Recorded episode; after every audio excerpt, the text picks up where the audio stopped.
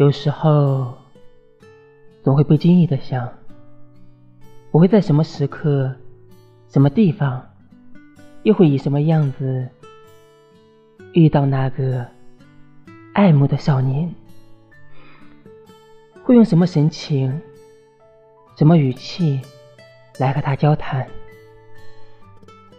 想了无数次，总没有一个让自己惊心动魄的开场。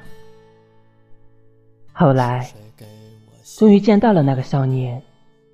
他在我面前微笑着，阳光透过树叶的缝隙，洒在他的脸上。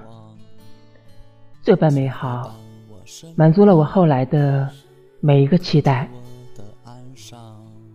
也击碎了我后来所有的期待。他牵着他心爱的女孩。从我身边擦肩而过，余光都没有给我。原来年少时的暗恋是惊心动魄，又黯然平淡，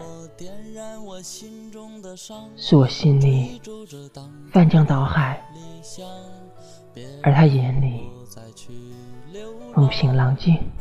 请给我希望。